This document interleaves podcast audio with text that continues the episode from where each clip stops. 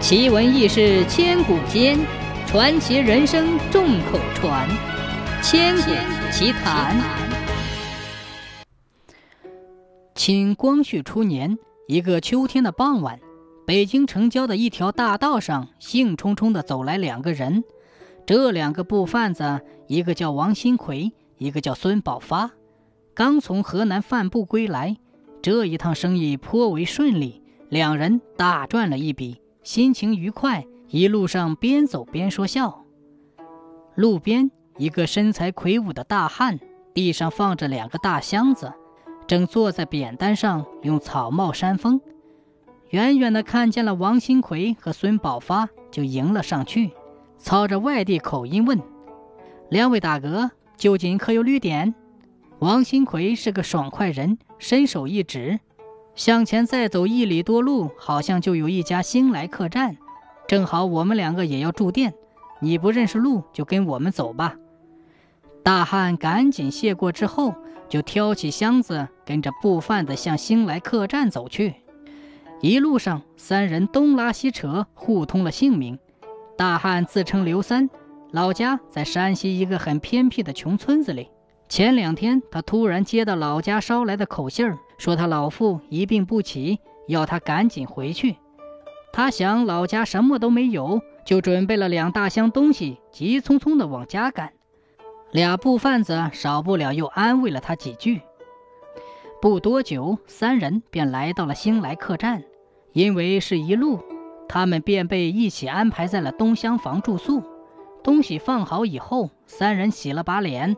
因为一路辛苦，就早早的睡下了。且说在他们隔壁住着两个人，一个是卖沙壶的，另外一个是京城一卦的算命瞎子。人们只知道他姓陈，都叫他陈一卦。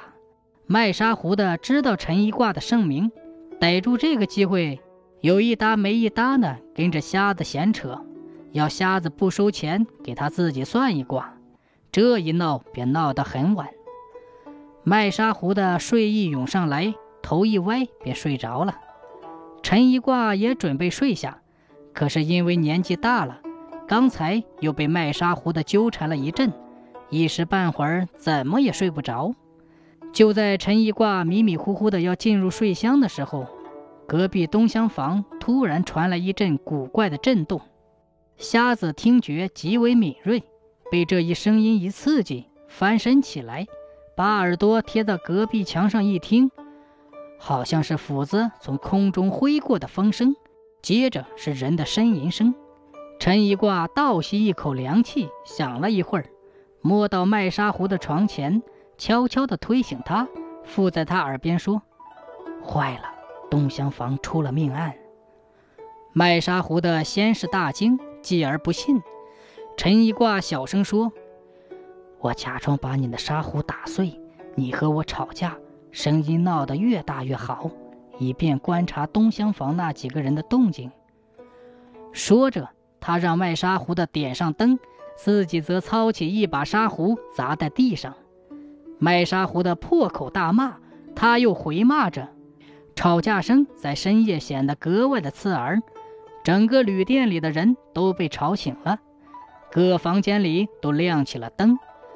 东厢房里的三个人先推门进来询问原委。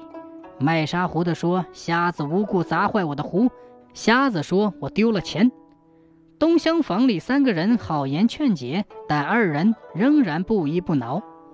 这时，旅店的老板也来了，对卖沙壶的说：“既然你没有偷瞎子的钱，就把你的东西拿出来看看。”卖沙壶的同意了。东厢房里的人主动帮陈一挂搜了一阵，却毫无所获。陈一挂放声大哭：“我是个瞎子，靠给人算卦，好不容易积攒下几串铜钱，今天半夜丢失，在这里住店的人都有嫌疑。和我同屋没有搜到，那就应该从离我这个屋子最近的人开始，一个一个的搜，搜不到我就不活了。”东厢房里的三个人大怒：“你这瞎子真没道理！”我们一片好意帮你，你不但不领情，还反咬我们一口。这个时候，旅客越聚越多，看着陈一挂那副寻死觅活的可怜相，纷纷劝道：“就从你们三人搜起吧，搜不到再把我们挨个搜，让瞎子死了心也好。说着，众人便涌进了东厢房。三人没有办法，只好打开包裹等物品，没有。众人要他们把箱子打开，刘三儿连忙说：“这里面都是我准备回去奔丧丧葬的用品，太不吉利了，恐怕冲了大火的财气。”陈一挂坚持要开，刘三儿神色大变，旅客们越发怀疑他偷了钱，纷纷要求开箱。刘三儿等人汗如雨下，企图夺路而逃。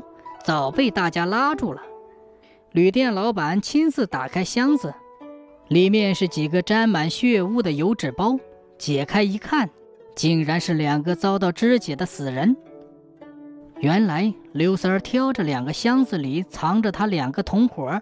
半夜等两个布贩子睡熟之后，他们从箱子里爬出来，手持利斧将布贩子砍死在梦乡里，然后。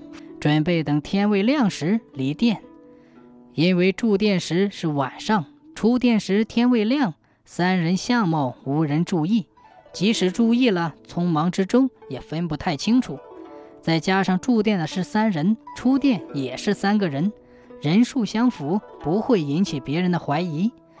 刘三儿他们本以为事情做得天衣无缝，谁料天网恢恢，疏而不漏。